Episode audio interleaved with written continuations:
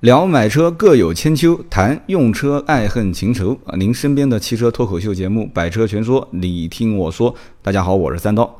哎，这个题头呢是我的工作室的一个 啊非常用心帮我去想题头的一个兄弟啊想出了一段话，我觉得还不错啊，就暂时先用一下这个题头。那么我们节目也比较随意啊，前段时间录了几期。相对来讲比较热门的车型，大家觉得说，哎还不错。可能在聊天的过程当中，可能结合我之前的一些销售啊和实际带人购车的经历，讲的有点愤慨啊，比我以前的这种风格更激烈一些。今天这一期呢，我想了想，还是讲一个稍微温和一点的车型啊，就是用南京话讲，就是不犯咸啊。就这个车子呢。就是给人感觉有点像温吞水啊，就是也不像可口可乐那种喝了之后呢，啊打个嗝，呃，然后就感觉很爽啊，也不是像喝一些这种啊喝茶啊，讲一些文化啊、底蕴啊、内涵啊，啊要搞点这种器具在里面啊，不管是懂的还是不懂的啊，你不管是这个大老板戴个金链子，还是一些这种社会上的一些人士在一起，老大哥啊，就是。它总归是没有一些太多的让人能联想到啊，有一个定位啊，就是喝咖啡的啊，就一定是这个装什么的青年啊，然后喝茶的一定是什么的，还是喝什么的是什么的，它就是没有这太多的一些因素在里面。我们就找一款这种车型来聊一聊。那么这个车呢，最好也是老百姓耳熟能详的，也是在这个价位里面卖的还不错，大家也觉得呃还不错，反正就是家用嘛。可以就行了啊，不用打一百分啊，八十多一点，还是七十分，还是九十分，个人心里面定的标准不一样啊。而且再有一个呢，就是可能很多人觉得啊，我不会把它作为首选啊，但是看看看看，最后说，哎呀，我到底选什么呢？啊，那不行，我还是选这一款吧。啊，所以这个品牌也是大家都跳不开的啊，在十来万的级别车型当中啊，不管是二十还是十，还是七八，还是十五六。它都会有你能看得到的一些还相对比较畅销的车型。那么这一款车呢，就是目前国内啊所汽车品牌排名全国前三的啊，上海通用旗下的一款别克的英朗啊。英朗当然大家知道有两个车型啊，一个是 GT，一个是 XT 啊，有人叫叉 T。那么这两个车呢也非常好理解啊，一个呢三厢带一个屁股啊，一个呢是两厢车。那么很多人会说啊，这个两厢车很很漂亮啊，三厢车看不惯啊。就像我当年看英朗的 GT 三厢也是，我说这个三厢为什么这个灯的上面一定要有两个眉毛呢？它不是有两个镀铬的饰条在上面吗？我怎么看感觉怎么不舒服啊？但是呢，慢慢慢慢看一看，也就习惯了啊。就像有些人讲的，我说你先让我吐一会儿，吐吐就习惯了啊。而且英朗 GT 这个车子呢，包括 XT 这个车子呢，我们都开过。而且我们当时开的时候呢，它不仅仅是开的最普通的配置啊，一点六还是一点八，我们当时开的是一点六 T。而且当年这个车上市的时候，我还在这个行业里面，正好就是啊，别克啊、雪佛兰啊、大众啊。啊，包括荣威啊，就这些品牌做车展的时候啊，我们经常会在一起啊。大家你开我的试驾车，我开你的试驾车，所以有过很多次的一些体验。今天这一期呢，我们就聊一聊这个英朗这款车型。然后正好今天这一期节目录完之后，后面会连录两期节目，是关于车展的指南，就南京车展的指南。当然了，其实这个。车展指南的话，对于一些全国各地的车友，我相信十一在很多的大中型城市都会有车展，大家也可以参考这个啊，所谓的叫指南啊。其实我三刀肯定是做不了什么太多的一些技术性的指导这方面。那么车展指南呢，分两块啊，我想连录两期节目，时间可能不会太长。一块呢是从消费者的角度告诉大家，在车展上面订车有一些什么注意事项啊，哪怕你就是不订车，看一看后期再考虑，那也会给你一些注意事项，就你要记住哪一些东西，带着一些疑问去看啊。那么第二个下半部分呢，我们就会录个什么节目呢？就是车展销售顾问必读啊。就是通过三刀这么多年参加的车展的一些经验，不管是从一线销售呢，还是后来做到管理了以后，车展上面的这种短平快啊，就是啊很嘈杂，每一个客户过来就有的是拎了大包小包，然后里面全部都是宣传册，有的人呢是过来直接问你，直接主就是直奔主题，我平时问的什么价格，车展你现在给我什么优惠合适？马上订车不合适，我调连责任。那么遇到各式各样的一些客户，怎么去应对啊？怎么能做到最快速、最简单、最直接的让对方把车定下来啊？所以呢，我们会录两期节目啊，两种不同的角度，这就是车展，就是今天这期节目之后的车展特辑，错两期。那么之后从二十九号开始，三刀在南京这次车展呢，啊是作为主办方的呃指定的主持人，二十九到四号，呃六天时间，可能有可能是节目不会再更新了，因为确实也比较忙，可能晚上回去也很辛苦。但是如果车展现场有一些好玩的事件，或者我三刀能采访到一些。比较有意义的一些人的话，而且如果有一些安静的环境，当然很嘈杂，可能效果不好。我会现场录一些，因为手机可以录嘛，啊，我可以现场录音，然后现场上传给大家。大家也不要太注重这个现场的效果，我觉得内容是更关键的。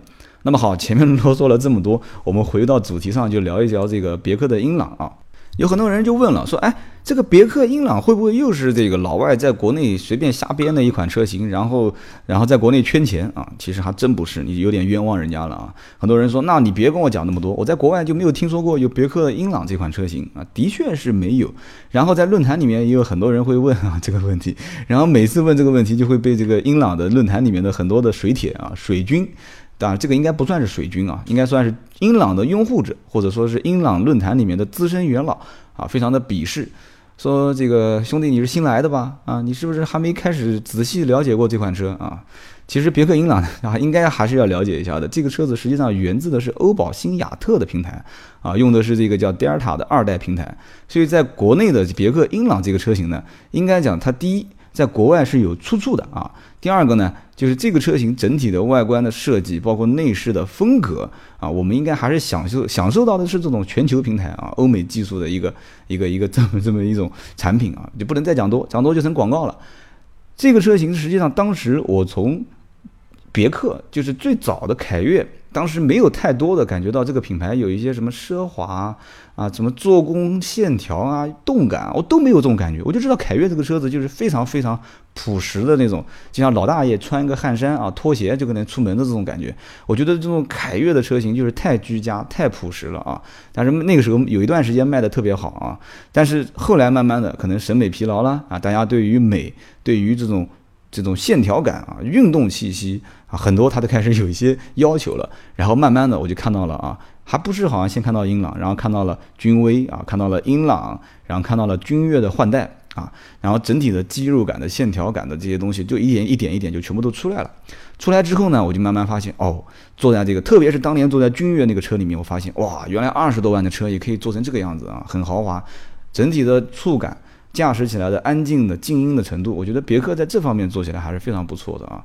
包括整体的给人一种厚重感，还是相当相当给人感觉啊，比较稳，比较开起来实在扎实啊。那么英朗当时我们开的，我记得印象中最早的接触的一款车型是英朗的 1.6T，然后真的我也比较奇葩啊，我没有接触到1.6跟1.8升啊，直接上手就是 1.6T。当时是从南京开车到丽水。啊，到丽水走高速，那么当时我这个车我也很感兴趣，我说我来开啊，我就上去开了。动力方面没有任何问题啊，六 AT 的变速箱加上一点六 T 的发动机，然后整体车子呢感觉也是肌肉感线条很强，也没有很多的一些赘肉，也没有感觉到这个车子好像总是哪边有点多出来一点，就觉得这车没有任何多的东西，还是不错的啊，外形也很漂亮。坐进去之后呢，我是不到一米八的个子啊，一米七几。然后我的身边的这个兄弟呢，可能个子略微啊有点微型一点啊，这个叫浓缩的都是精华，他大概在一米七上下吧，应该。我们两个人当时坐在主副驾驶，已经略微显得车内的空间，嗯，稍微。不够了一些啊，小了一些，我就说了，我说这个车子可能还真的是有点运动车型啊。其实你要想说这个车子小，你就说它是运动车型啊，因为运动车型的话，只要把你的整个人包裹起来就可以了，所以不用关心它是不是空间很大。我回头看了一眼后排空间，我觉得也还好，也不是太大啊。所以当时我就第一印象就是英朗，当时不过我开的那款是英朗的 GT 哦，不对，XT 是两厢车。然后呢，我们后来从丽水办完事情回来的时候，我们手上有很多的一些啊资料啊啊，包括展架啊很多东西。但是我就发现两厢车呢，它后门的开启的幅度是比较大，但是呢，放的东西确实是有点不太实用啊。放的东西呢还是不是太多，没办法，因为幸好那天我们后排不坐人啊，所以我们就打开后排座椅，然后再进行一些啊往里面塞啊，有些东西比较长啊。所以说当时我就在想，我说英朗两厢这个车估计应该卖的不会太好，估计多数都是买三厢的 GT 啊。果然被我言中了。从二零应该是一零年吧，到现在啊，这么多年来，英朗的 GT 的销量一直是遥遥领先于英朗的 XT，而且这个领先还不是说一点两点啊，应该讲几乎是翻倍啊，甚至是翻两倍、三倍、四倍、五倍的这种数字，超过它的同门师兄弟哈，英朗的 XT，所以 GT 三厢车卖得非常好。那么这个也能理解，但是这个两款车型的轴距实际上是一模一样的。如果还要继续往下讲的话，那就是它的长宽高可能有一些区别。那肯定呢，三厢车肯定比两厢车的长宽高要有区别。那么有的人要讲了，是不是因为三厢车跟两厢车的价格一样，所以多了一个屁股，然后感觉很划算？不是这样的，三厢车跟两厢车同样的配置的话，还是要略微高一点啊，但是不是很多，大概略微高个三四千块钱。但是在它的大幅度的优惠情况下，这两三千、三四千其实已经无关重要了啊，已经无关紧要了。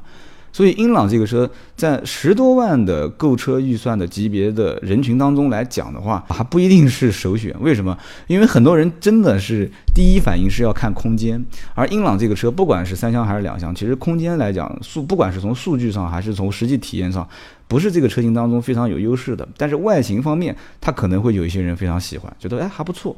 那么品牌的定位来讲的话，也不是在十几万这个级别当中大家的首选，因为大家都知道十几万级别可能啊，很多人会大众啊，十几万嘛啊，你都买十几万的车，干嘛不买大众啊？很多人会这么讲。然后大众啊，那大众几个这个应该讲是几朝元老了啊，速腾首当其冲，对吧？然后后起之秀杀出了一匹黑马啊，四零八经过啊一代又一代、一代又一代的改款之后啊，现在这一代四零八遥遥领先销量啊，然后各地反应都非常好。也是下了一个猛料啊，给了很多好的配置，也算是比较用心的做的它的内内部的这个装饰件、真皮座椅、外形都做了一些修饰。然后还有大家一直觉得未来为我而来啊，也是通用旗下的同门师兄啊，雪佛兰科鲁兹。对啊，也科鲁兹，你不说我肉吗？OK，对吧？我一点八排量给你大降价啊，我拉低区间，然后我再给你上个涡轮增压车型，OK 了吗？好，然后继续再看还有什么？好像目前看下来，速腾。标致四零八、福克斯，哎，忘了一个哦，不对，科鲁兹，我还说漏嘴了，本来还得个包袱呢。然后就是个福克斯，福克斯销量相当相当大，这已经很恐怖了。很多我们了解的福特的 4S 店的绝大多数的销量支撑，福克斯肯定是首当其冲，然后可能翼虎、翼博、蒙迪欧啊几款车。所以说，英朗在这个。大的区间里面生存起来的话，必须得用用我们的话讲，要有两把刷子啊，要有两把刷子，你才能在这个市场上面占有一定的份额。那么它靠什么技能呢？啊，所以后来我也了解了一下我们的同行，也非常感谢同行给我无私的奉献啊。他也知道我现在做媒体这个口，其实我根本就不是媒体。就像前两天我看有一个人在网上跟我留言，他说你一个卖车的，你好好卖车去，过来装什么大尾巴狼啊？过来装什么这个媒体人？那我愿意说我就说呗，你管我是媒体人不是媒体人呢？你说是不是？我说的你觉得不对，切台换没关系啊，觉得说的对，还算有那么一点道理，大家就听听得个乐子啊。我是说车人，不是评车人啊，就两个概念。所以呢，我们继续往下聊，讲到这个英朗啊，就是我们说说我的好朋友啊，在汽车销售圈子里面他们的一些给我的建议啊。英朗这个车子呢，是明显的头重脚轻的一款车型啊，不是人家说啊，英朗头重脚轻，那那我就不买了这个车。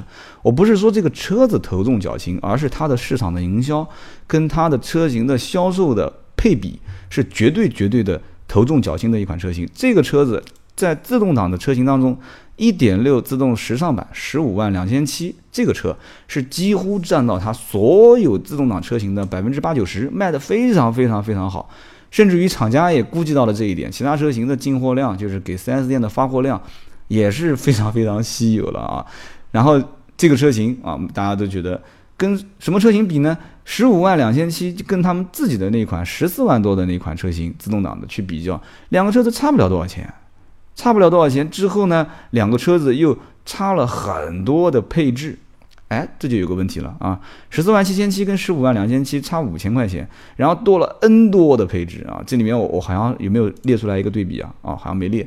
反正我看到的就是包括什么双色真皮座椅，然后包括这个这个这个双区空调。我当时觉得很嚣张啊！怎么会给到双区空调？多功能方向盘啊，前后驻车雷达啊，前面没有，后驻车雷达，主副驾驶电动座椅调节啊，等等等等等等，很多很多的东西。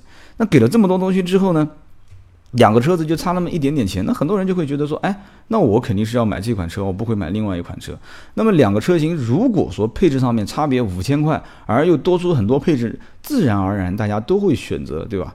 叫两利当前取其重嘛。那么任何车型都是这样子。所以说，我觉得在厂家设计车型配置的过程当中，是不是有一点点就是其实他的意图，我不知道是有意识的往这款车型上推，但是我估计可能性比较小，还是说。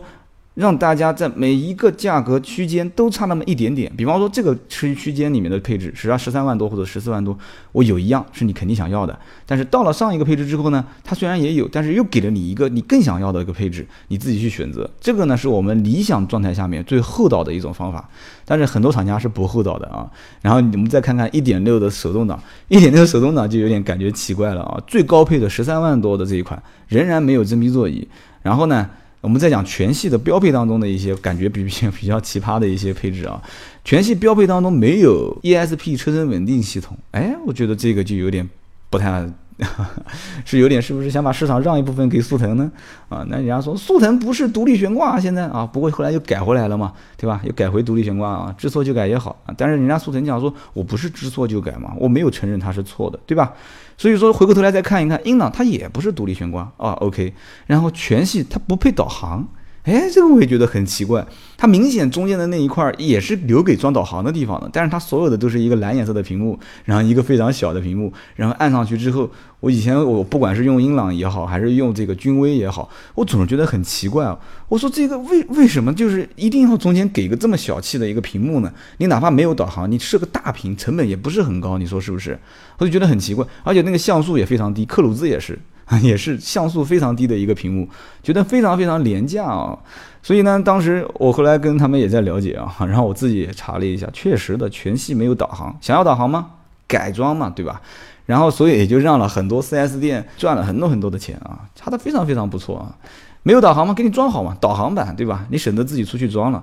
没有导航，没有 ESP 车身稳定系统。然后还有一个呢，就是大家经常会跟我讲的，就是三刀，你有时间可以聊一聊，叫做高配车型当中的一些鸡肋的，就食之无味，弃之可惜的一些配置啊。但是英朗呢还不错，他没给你配。但是我觉得有些人肯定有这么一部分人，因为没有这个配置，所以就不买。什么配置呢？啊，就是一键启动。英朗全系没有配一键启动啊，我讲的就是正常配置啊，一点六啊，包括叉 T 啊、GT 啊，自动挡、手动挡低配、高配啊，包括一点八。然后呢，我估计厂家也知道一点八升的这个车辆不好卖，所以呢，干脆就没有上这个叉 T 版本，就是两厢，直接上了 GT 三厢车。所以我跟很多的这个 4S 店的人聊天，就发现一个问题点了，就是除了一点六升自动挡的十五万多这一款特别好卖，特别特别特别特别好卖以外，就是十三万多的啊手动挡的啊这一款车特别特别好卖，然后剩下来的就是属于就基本上看不到了，没有客户问，就就没有人来买。然后偶然有一个人来买这款车型的时候，旁边一个销售顾问讲说啊这个车你都能卖得出去啊啊，你还是你比我厉害啊。然后卖出去这些车型非常少之后，再回头看一看一点六 T，那就是稀有当中的稀有当中的稀有啊，就是你卖出去一台一点六 T。啊，大熊猫啊，你买了一辆这个车，啊，我估计有可能厂家啊或者 4S 店对于 1.6T 额外再给你一些奖励啊，就是说 1.6T 这个车型十七万多的这个车价啊，官方报价基本上很多的车主就可以直接跳到君威了。那你毕竟你想想看，君威这个车外形啊、内饰各方面配置啊，应该讲相对来讲更大气一些。那有的人，有的人说，那我家用车不需要那么大的排量，对吧？啊，可能油耗更高一点啊。那这这是一部分消费群体呢，还有一部分消费群体，他毕竟不是这样想的啊。级别不一样嘛，A 级车、B 级车啊，甚至现在有人列成什么 A 级车、A 加级车、A 加级车、B 级车、C 级车。啊，我觉得这种列法没什么太大意义啊。对，具体这个空间实不实用啊？每一个人的需求点是不一样的。最起码我个人认为，英朗这个车子呢，可能在空间方面不是它的一个优势啊，可能是一个相对来讲的一个劣势。但是呢，在外观方面啊，在内饰的用材用料啊、手感各方面，还是它的一个比较强项的地方。那么今天呢，我们跟大家聊了这个别克的英朗。实际上，本来想再啰嗦一点，比方说像别克这个品牌在国外啊，对它的一些印象啊，有些有些人讲说别克这个品牌在美国根本就没人买。哎，就很奇怪，这美国人的品牌为什么美国人不买呢？啊，后来我听了很多美国回来的一些朋友讲说，在美国只有一些年纪比较大的，而且是白种人，他们会买别克这款车型。然后绝大多数的人，其实在美国卖的多的都是雪佛兰啊，大家去雪佛兰那个品牌比较喜欢。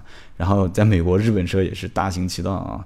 所以呢，今天我们就聊了就是别克英朗这款车型。然后呢，今天我没有做横向的测评，很多人说，啊，三刀啊，你每次节目当中都聊一聊啊，比方说讲到英朗了，你就说说跟它竞品的车型之间的一些区别啊，甚至于上一次我那期节目讲途观啊，有的人就说了，你啰啰吧嗦说半天，说的什么东西啊？你说了半天也没跟我讲你要推荐一款什么车，你也没说途观好还是不好啊？好还是不好，你们自己心里面去判断。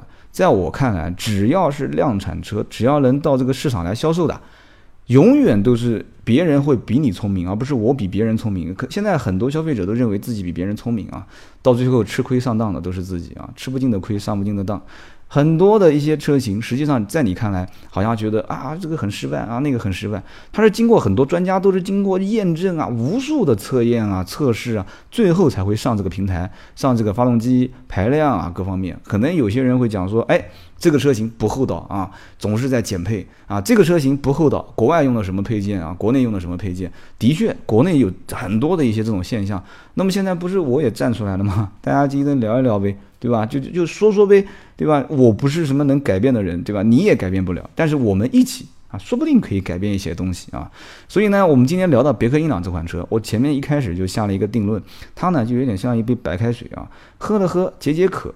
但是呢，你说有点味道，砸一砸也砸不出什么太多的味道出来。这个车型呢，就有点像别克的凯越啊，然后别克的君威啊，别克的君越，在这个生存空间里面，他就是觉得我自己挖我的一块地盘就可以了，我有那么一些死忠的粉丝也就行了。